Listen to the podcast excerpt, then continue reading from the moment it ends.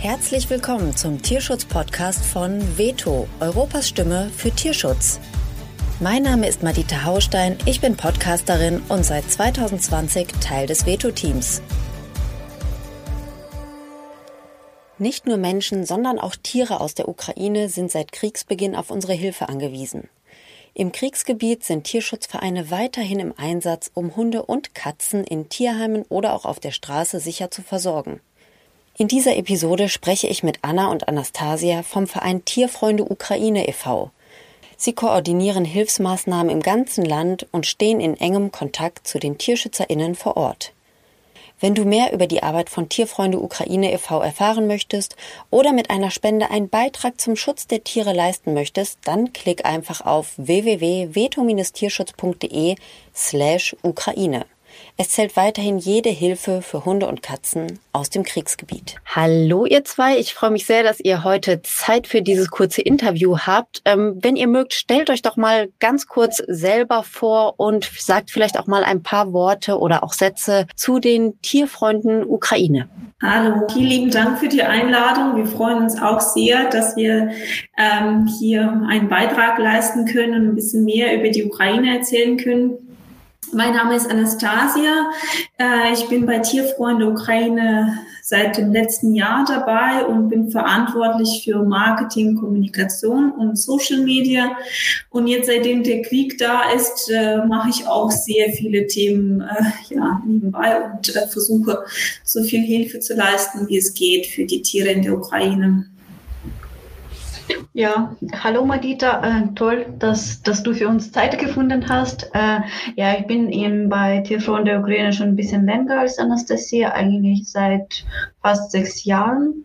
Äh, ursprünglich komme ich aus der Westen der Ukraine und damals in 2016 habe ich einfach im Internet eingegeben, äh, Ukraine Tiere helfen und habe dieses Verein gefunden.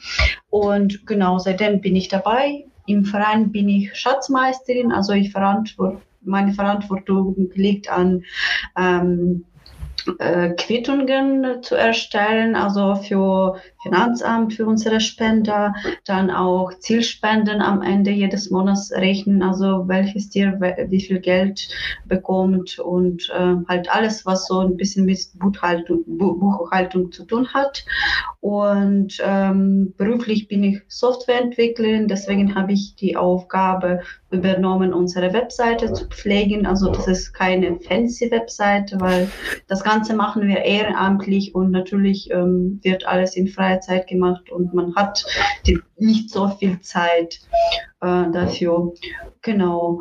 Und ähm, Tierfreunde Ukraine existiert schon seit 2012.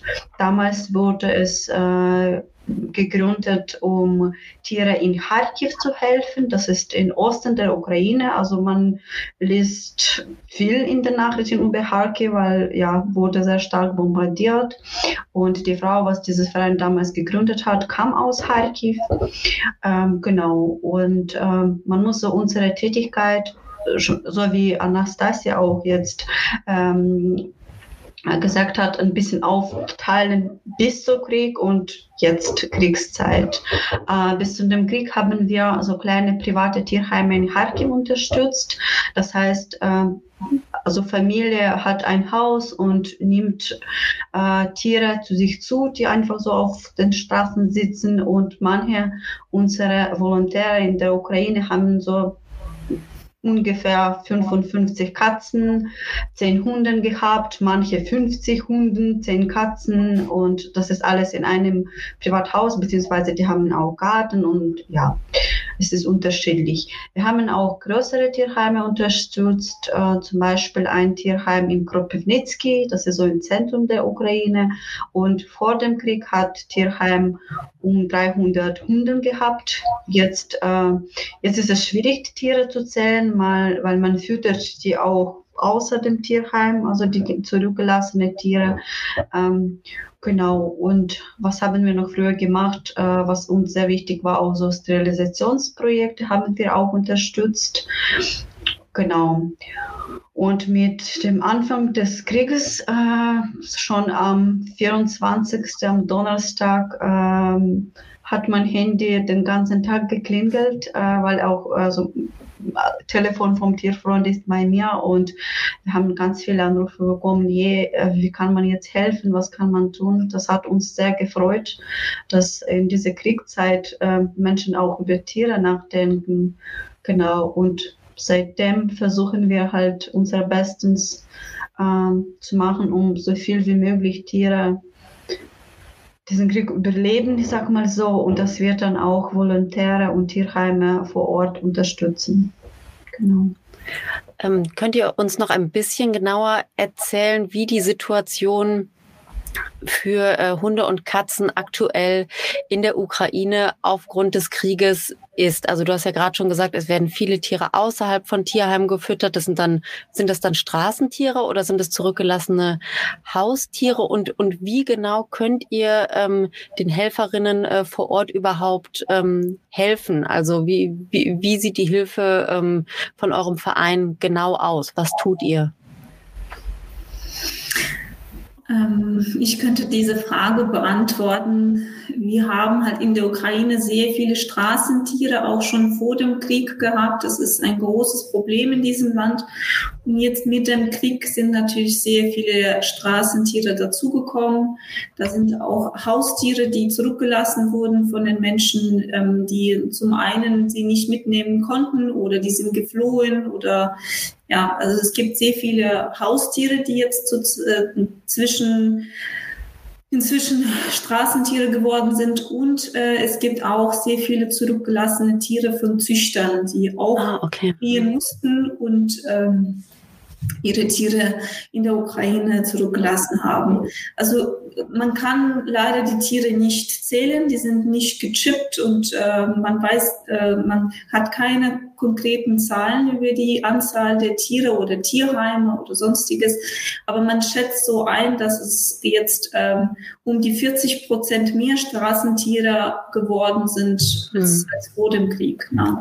Mhm. Also es sind sehr viele, sehr viele Tiere, die auf der Straße leben und die können auch nicht alle in den Tierheimen aufgenommen werden. Es, es, gibt einfach nicht genügend sowohl staatliche als auch private Einrichtungen, wo diese Tiere aufgenommen werden können.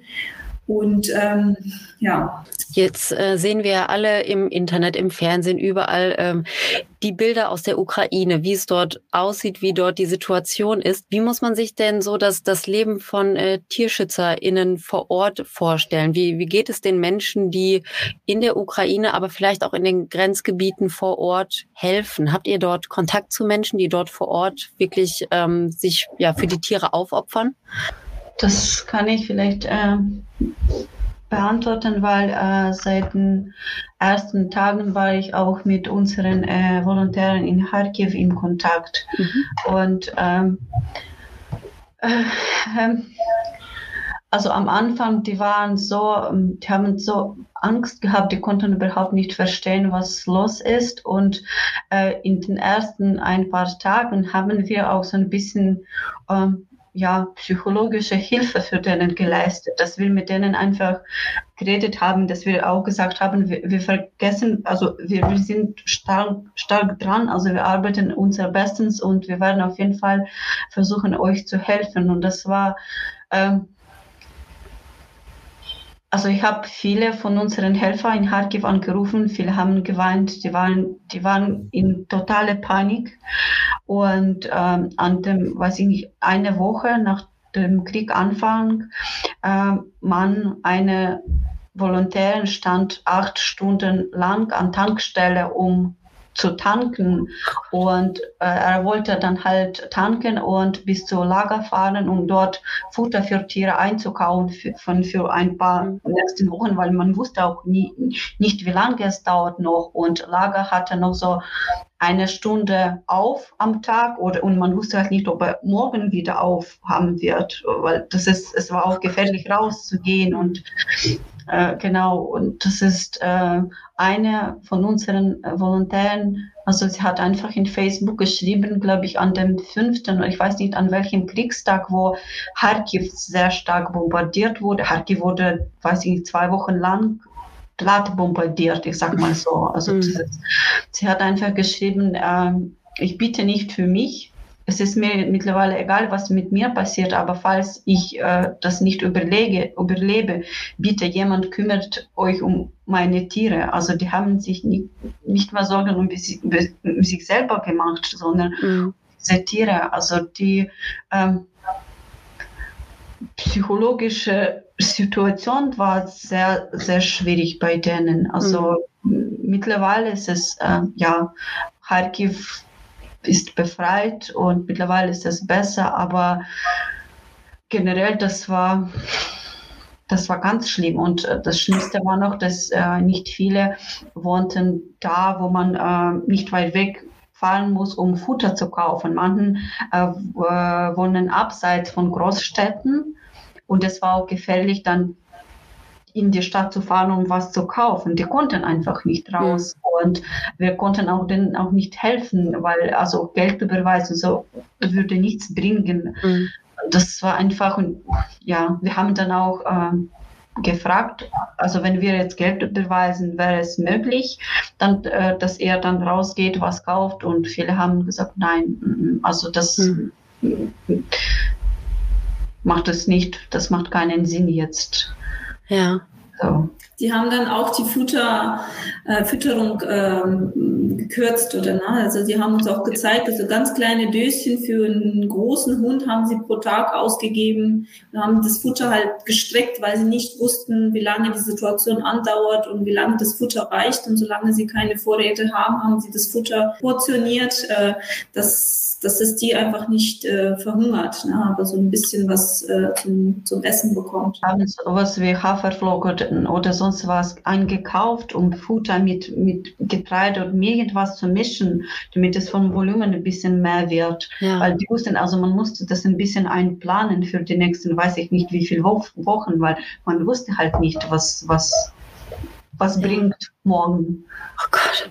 Und immer diese, diese Ungewissheit stelle ich mir auch zermürbend vor. Also klar, Futter kann man natürlich einteilen. Das ist schon schlimm genug, wenn ein großer Hund da nur eine kleine Portion bekommt. Aber ohne zu wissen, dauert das noch eine Woche, noch zwei Wochen oder vielleicht noch viel, viel länger, äh, stelle ich mir ganz schrecklich vor. Ähm, Anna, du hast ja gerade schon gesagt, ihr habt am Anfang auch ganz viel psychologische Hilfe geleistet. Ähm, könnt ihr denn irgendwie beschreiben, was die ähm, die Spendenbereitschaft, die Hilfsbereitschaft ähm, aus Deutschland, aber auch aus der aus ganz Europa, aus der ganzen Welt für die Menschen vor Ort bedeutet. Also klar, wenn jetzt äh, Futter gespendet wird oder Geld gespendet wird, sind natürlich die Tiere versorgt. Aber was macht das mit den Menschen, die dann diese Hilfe erfahren? Also das ist auf, also die weinen, also zuerst wenn wir Geld beweisen oder wenn Futter dann kommt, die weinen von Glück und das, äh, das ist einfach gefühlt, dass die nicht allein gelassen sind. Also wie du schon gesagt hast, es geht nicht um die, nicht nur um die Tiere.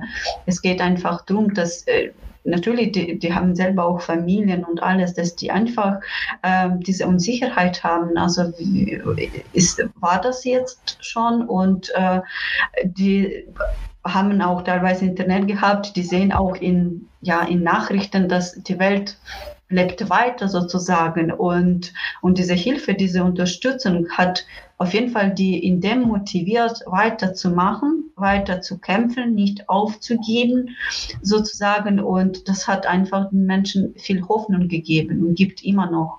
Da bin ich mir sicher. Also die sind einfach weiter motiviert und äh, das ist schon ziemlich viel, finde ich. Ja. Sie haben auch sehr, also sie haben auch das Gefühl von Panik äh, verloren, ne? wenn man weiß, also es geht ja auch nicht um die Menge von der Hilfe oder Unterstützung, sondern einfach nur um zu wissen, dass es jemand gibt, der sich äh, kümmert, äh, Hilfe zu leisten. Das macht einen großen Unterschied. Und die Leute wurden am Anfang sehr panisch, als sie dann aber erfahren haben, dass Unterstützung von Europa kommt und vor allem von, von Veto. Wir haben so viel Unterstützung von Veto bekommen. Ähm, das ganze Futter wurde ja äh, ukraineweit verteilt und die Leute waren sehr dankbar und ähm, sie haben das sehr geschätzt. Also das war eine große moralische Unterstützung für, für die Volontäre auf jeden mhm. Fall. Ja. Ach. Oder ist immer noch. Also. Immer noch, genau. Es ist genau. natürlich äh, auch ganz wichtig, dass die Hilfsbereitschaft jetzt nicht endet, denn die Hilfe muss weitergehen und deswegen gibt es auch nach wie vor die Möglichkeit auf unserer Website veto-tierschutz.de für Hunde und Katzen aus der Ukraine zu spenden. Also geht gerne mal auf unsere Website und äh, ja, lasst gerne ein paar Euro dort, wenn, wenn ihr könnt. Das wäre eine große Hilfe.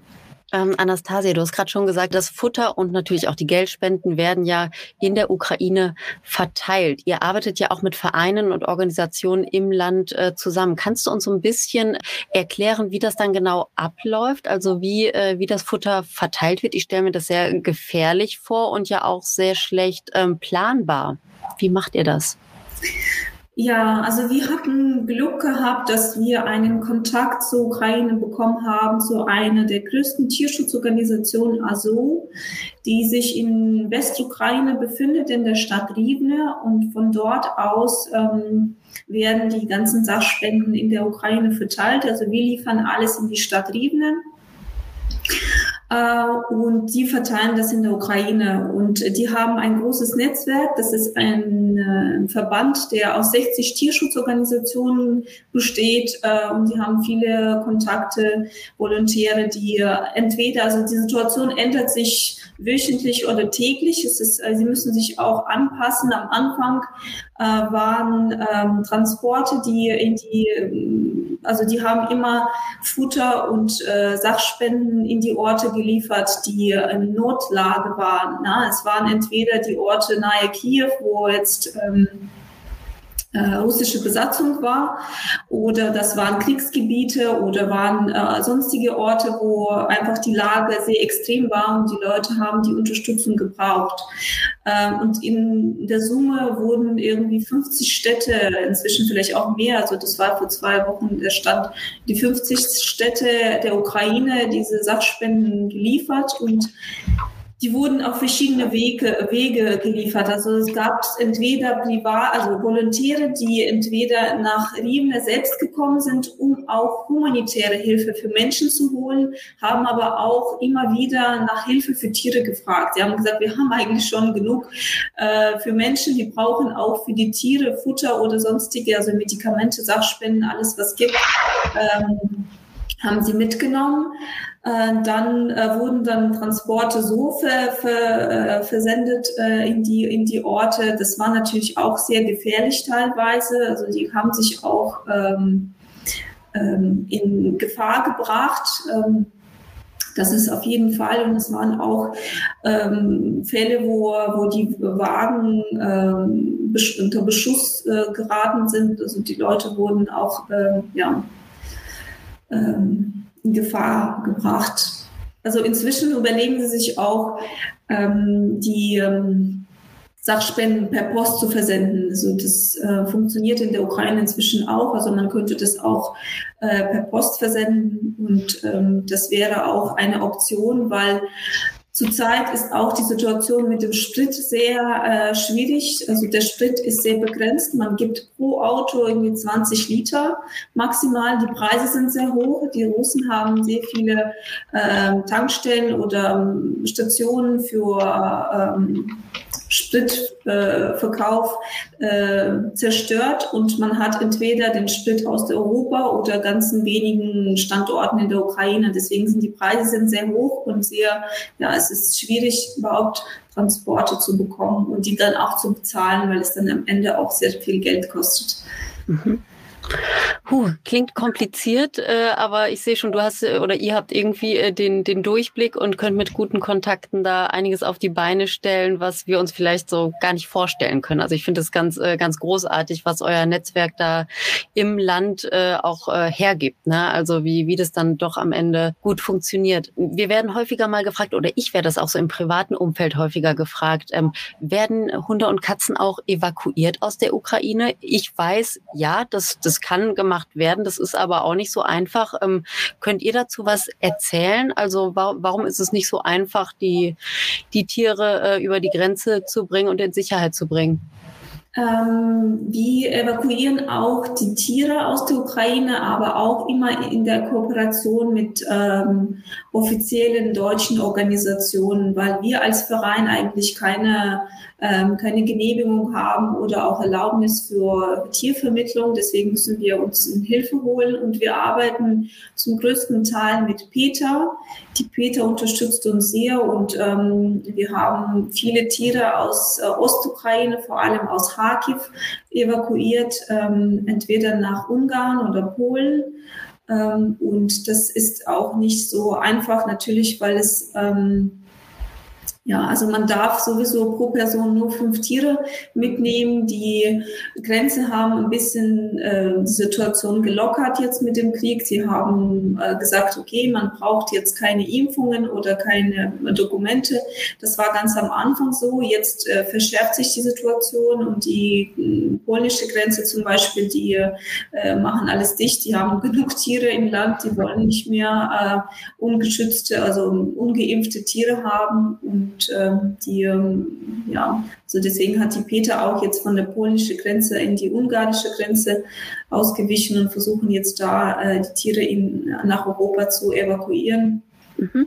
Und ähm, da möchte ich ein bisschen ergänzen über dieses Erlaubnis, was Anastasia erwähnt hat. Also wir als Verein eigentlich, wir bereiteten uns vor, um dieses Erlaubnis zu äh, bekommen. Also da muss man äh, eine Prüfung machen, also da muss man ein paar Schritte machen, ich sag mal so. Und äh, wir waren tatsächlich schon im Kontakt mit, mit dem Veterinäramt München und wir haben Informationen gesammelt, was man alles dafür braucht. Aber da kam der Krieg. Und um das möglich zu machen, muss man auch ähm, äh, Pflegestelle haben und so weiter. Und wir sind als Verein alle an verschiedenen Orten. Also wir haben kein offizielles Tierheim in Deutschland, wo wir Tiere unterbringen können. Und da Ukraine kein EU-Land ist. Also sind dann die Bedingungen, wie man mit Tieren einreist nach Deutschland, ein bisschen schärfer und deutlich schärfer als zum Beispiel, wenn man mit einem Tier aus Spanien kommt. Also da gilt Quarantäne und so weiter. Also, und das ist äh, nicht so einfach umzusetzen, ich, sag mal so. Deswegen haben wir also jetzt während Kriegszeit unser Ziel äh, gesetzt, dass wir dann, wie gesagt, äh, möglichen vielen Tieren in der Ukraine helfen, anstatt fünf oder zehn Tiere einfach zu evakuieren, weil also das wäre viel zu eine große Aufwand hier. Man müsste bei jedem Tierheim fragen, in Deutschland können Sie jetzt Tiere dann mhm. aufnehmen, aber die Tierheime in Deutschland sind auch überfüllt. Ja, klar. Gut, also es müssen äh, sehr, sehr, sehr, sehr viele Tiere in der Ukraine selbst ähm, versorgt werden. Ich, ich denke, wir können uns so alle ungefähr vorstellen, in welchem Zustand die Tiere sind. Teilweise sind sie verletzt. Auf jeden Fall äh, haben sie viele schlimme Dinge erlebt. Ähm, ihr steht ja in Kontakt zu den Volontären und Volontärinnen äh, vor Ort. Gibt es irgendwie eine Geschichte eines Tieres, die euch besonders in Erinnerung geblieben ist, die euch vielleicht besonders bewegt habt und die ihr mit uns teilen könnt? Ja, ähm, ich kann mich sehr gut erinnern an die Geschichte von dem Tierheim in Gastomil. Das ist die Stadt nahe Kiew. Diese Stadt war am Anfang des Krieges äh, einen Monat lang oder ein bisschen länger äh, von der russischen Besatzung äh, ähm, besetzt. Und ähm, da ähm, zu diesem, also dieses Tierheim hat äh, die Frau Asia Vilgelmovna gegründet. Die ist inzwischen auch ähm, 86 Jahre alt und ähm, die war eigentlich gar nicht aktiv in diesem Tierheim äh, jetzt in letzter Zeit, weil sie auch ähm, ja, alt ist. Und ähm, als sie erfahren hat, dass die, dass der Krieg angefangen hat, die hat alle ihre Sachen, ähm, nur so notwendige Sachen gepackt und ist nicht dann aus Kiew geflogen, sondern ist äh, von Kiew in äh, nach Tierheim, also ins Tierheim äh, gefahren und äh, sie wusste, dass sie jetzt da vor Ort sein muss, weil die Tiere keine keine Hilfe haben werden. Sie hat zwar zwar ihre Mitarbeiter vor Ort, aber sind ganz wenige äh, geblieben und die musste dann in die gegengesetzte Richtung. Ne? Viele sind aus der Stadt geflogen, die ist in die Stadt äh, gefahren, hat versucht überhaupt dahin zu kommen. Da ist ja gar nichts gefahren und ähm, die ähm, hat dann mit ja, Fußweg und sonstiges den letzten Bus nochmal geschafft.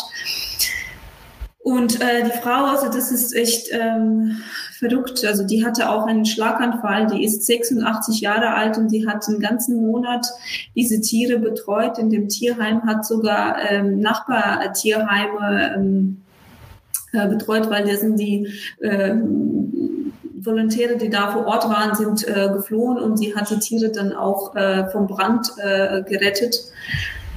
Und äh, sie sagt, das ist einfach, ja, das liegt daran, dass man einfach Mut und äh, Bewusstsein für die Verantwortung haben muss, ne? dass man so viele Tiere, sie hatten, glaube ich, um die 300, ich weiß nicht wie viel, also das ist eine große Anzahl an Tieren, die da im Tierheim waren.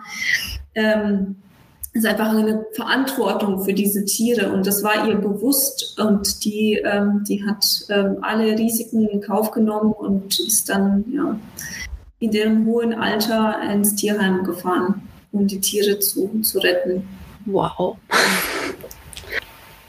Ähm, ja, also ich habe so eine Geschichte noch, noch vor dem Krieg. Also, mhm. dass die Geschichte zeigt einfach, äh, was, was ist was ist es eigentlich, ein Volontär zu sein und Tiere aufzunehmen, mit Tieren zu leben. Und äh, da es gab eine Katze, Fantik, hieß die Katze und äh, das war ein kleines Kätzchen, als äh, sie aufgefunden wurde, also ziemlich verletzt, äh, war gelähmt, also konnte nicht laufen und eine unserer Volontären hat die Katze gerettet. Äh, die Katze war ziemlich krank, aber hat überlebt, also hat viele Medikamente, also war in Behandlung bei dem Arzt. Äh, da haben wir auch äh, eine Pate aus Österreich für die Katze gehabt, die immer wieder für die Katze gespendet hat. Und ähm, Katze hat ein sehr schönes Leben gehabt, aber der Gesundheit war so schlecht, dass sie dann nicht mehr halt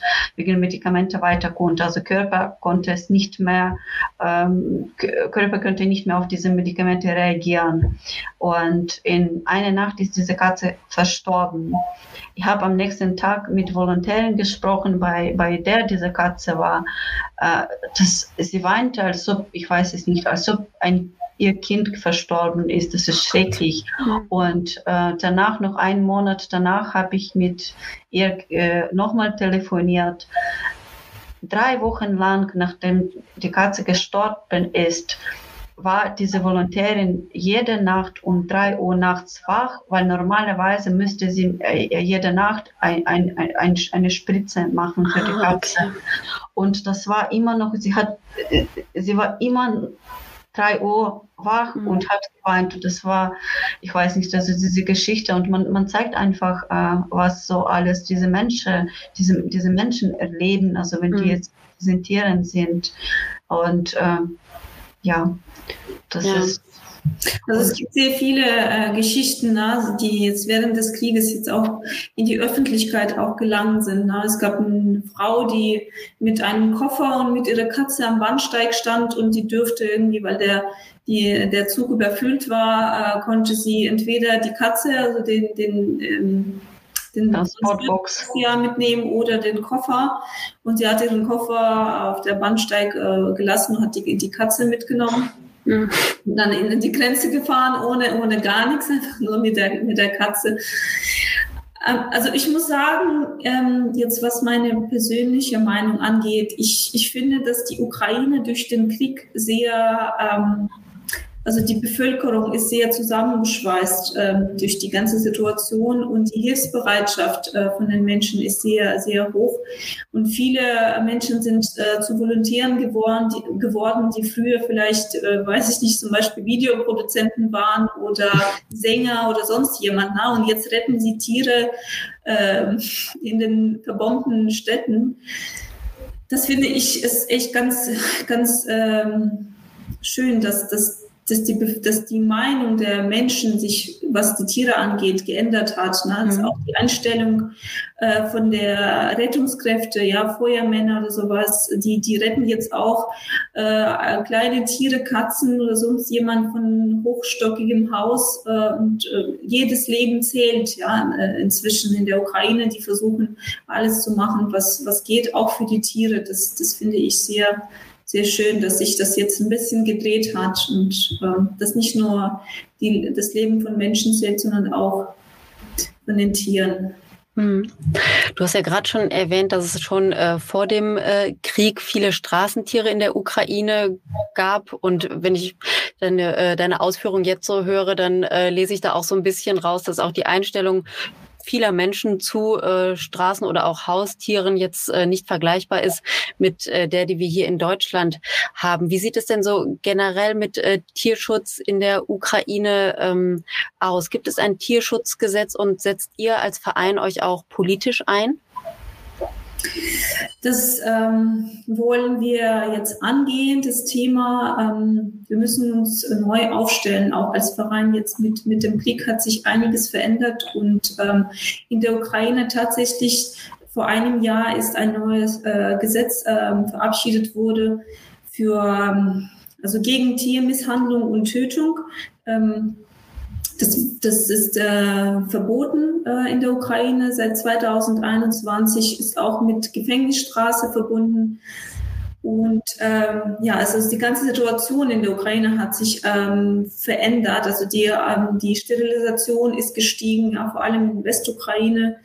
Ähm, die Menschen, vor allem junge Leute, schätzen jetzt auch Tiere viel mehr als vor 10, 15 Jahren. Also es ist auch jetzt ähm, kommt gut vor, wenn die Tiere aus Tierheimen genommen werden, ne? dass nicht nur von Züchtern äh, die Tiere äh, adoptiert werden, sondern auch von Tierheimen. Oder es werden irgendwie ähm, Häuschen für, für Katzen gebaut in Mehrfamilienhäusern. Und ähm, ja, also die Einstellung hat sich auf jeden Fall verändert, was äh, in der Bevölkerung angeht. Und die Ukraine hat auch sehr viele Ziele jetzt, was die Zukunft angeht. Ich glaube, dieser Krieg ist auch ein Wendepunkt, wo die Ukraine vielleicht auch in die Richtung EU gehen wird und ähm, viele Perspektiven hat zu Veränderungen. Ja, sie wollen ähm, zum Beispiel eine Kontrolle über Züchtung haben. Das ist äh, in der Ukraine zurzeit nicht gegeben. Jeder Mensch kann Tiere züchten. Es gibt auch keine begrenzte Anzahl, um ähm,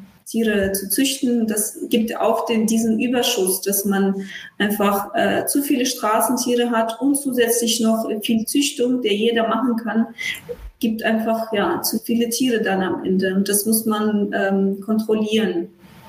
Ähm, die wollen auch zum Beispiel ein Verbot für wilde Tiere zu Hause einführen. Ne? Das ist auch äh, gang und gäbe, dass man äh, wilde Tiere zu Hause hat. Das wollen sie auch verbieten. Die wollen, äh, was auch ganz wichtig ist, was auch jetzt während des Krieges sehr extrem und ähm, wichtig geworden ist, ist die Tierregistrierung. Also mhm. in der Ukraine werden die Tiere nicht äh, gechippt und registriert und dadurch sind auch viele Tiere jetzt über die Grenze nach Europa gekommen, viele Tiere auch, die vielleicht nicht unbedingt nach Europa gehen müssten. Es gibt äh, Leute, die damit Geld verdienen, die äh, verkaufen einfach äh, gezüchtete Tiere und die kann man dann auch nicht mehr nachvollziehen, wo sie gelangen sind. Na, man hat ja keine, äh, keine Registrierung, keine Chips.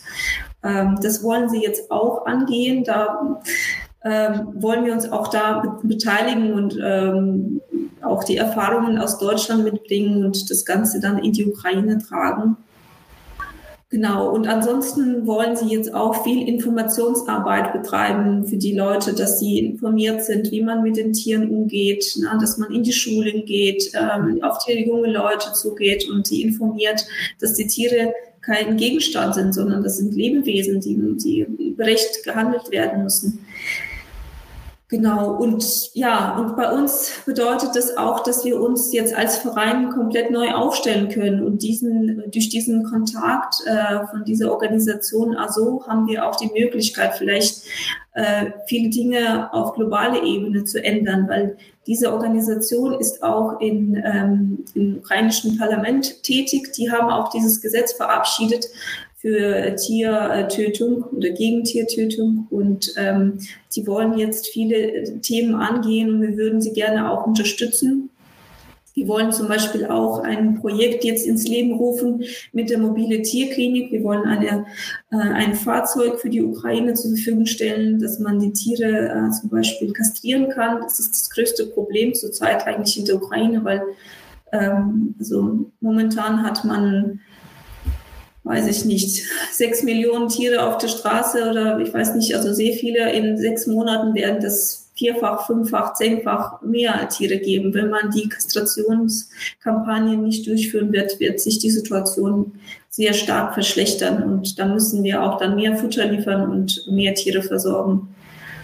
Äh, ja, ich wollte mich auf jeden Fall noch bei Veto im Namen von allen ukrainischen Fellnasen bedanken, weil das ist eine großartige Hilfe. Und ich glaube, er sieht auch immer wieder Videos, Fotos äh, im Facebook, also wie, wie, wie diese Hilfe dann geliefert wird in verschiedene Städte, wie Menschen sich über diese Hilfe freuen. Und das ist, äh, äh wie, wie wir schon erwähnt haben, das ist nicht nur Hilfe für Tiere, sondern ganz viele haben auch jetzt Jobs verloren in der Ukraine. Das heißt, ganz viele Familien haben mittlerweile überhaupt fast kein Geld. Und ähm, früher haben auch äh, Leute in der Ukraine was für Tiere gespendet. Jetzt aber wird das wohl gar nicht möglich sein, weil äh, Wirtschaft steht jetzt ähm, soll ich sagen, auf der Pause. Also das ist es.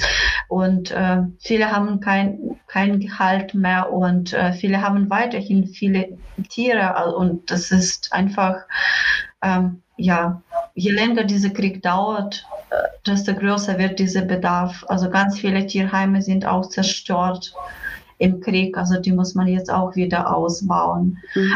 In vielen Tierheimen sind jetzt deutlich mehr Tiere als noch vor dem Krieg. Also das, äh, ja. Aber was, was auf jeden Fall uns äh, motiviert und große Hoffnung macht, wie Anastasia schon erwähnt hat, also diese große Hilfsbereitschaft in der Ukraine, also wie man einander hilft. Ich möchte mich auch sehr herzlich bedanken für die, für die Einladung und äh, für dieses äh, Interview. Und ähm, ich kann vielleicht ein paar Wörter dazu sagen. Also die, die Spenden, die gehen äh, deutlich ähm, zurück. Ja? Ähm, die Hilfsbereitschaft in, Deutschland ähm, geht zurück leider. Und ähm, es, es ist schade, aber es ist auch sehr wichtig, dass, dass wir versuchen, gemeinsam ähm, Beitrag für die Ukraine zu leisten. Weil je länger der Krieg dauert, desto größer ist auch der Bedarf an die Unterstützung. Ne? Desto mehr ist Zerstörung, desto mehr Straßentiere. Und äh, wir versuchen als Verein jetzt uns ein bisschen neu aufzustellen und vielleicht auch nicht immer die Symptome zu behandeln, ne? sondern auch auf globale Ebene zu schauen zu gucken, wie man wie man systematisch was verändern kann, dass man dem ganzen Tierschutz äh, ja, hilft in der ganzen Ukraine, dass man sie vielleicht in die richtige Richtung lenkt und versucht auch große Dinge auf globale Ebene zu verändern. Und da ist natürlich die Unterstützung äh, aus Deutschland ist sehr, sehr wichtig. Ja, ohne unsere, unsere Spender und ohne Unterstützung von anderen Vereinen würden wir das gar nicht leisten können. Deswegen sind wir auch sehr dankbar, dass wir den Kontakt zu Veto haben dass Veto ganz toll die Tiere in der Ukraine jetzt unterstützt ähm, und ähm, viel Hoffnung gibt und viel, viel Liebe und ähm, ja, Sicherheit. Viel Hoffnung, viel Liebe, viel Sicherheit. Also mhm. schöner kann man eine Podcast-Episode nicht abschließen. Herzlichen Dank. Aber wo ihr zwei euch so nett bedankt habt, möchte ich mich natürlich im Namen des ganzen Veto-Teams auch bei euch bedanken, bei eurem ganzen Verein und bei allen äh, Volontärinnen und Volontären, die ähm, mithelfen, äh, dass es den Tieren aus der Ukraine so gut wie möglich geht. Und ja, ich bedanke mich ganz herzlich für euren Einsatz, wünsche euch alles, alles Gute und wir bleiben natürlich in Kontakt und werden eure Arbeit weiter verfolgen. Und wir sind äh, ja sehr stolz und dankbar, dass wir ein Teil eurer Hilfe sein dürfen. Und ähm, herzlichen Dank dafür vom ganzen Veto-Team an euch. Und ich wünsche euch jetzt noch einen richtig schönen Tag und äh, danke für eure Zeit. Das war ein sehr schönes Interview. Dankeschön. Vielen Dank.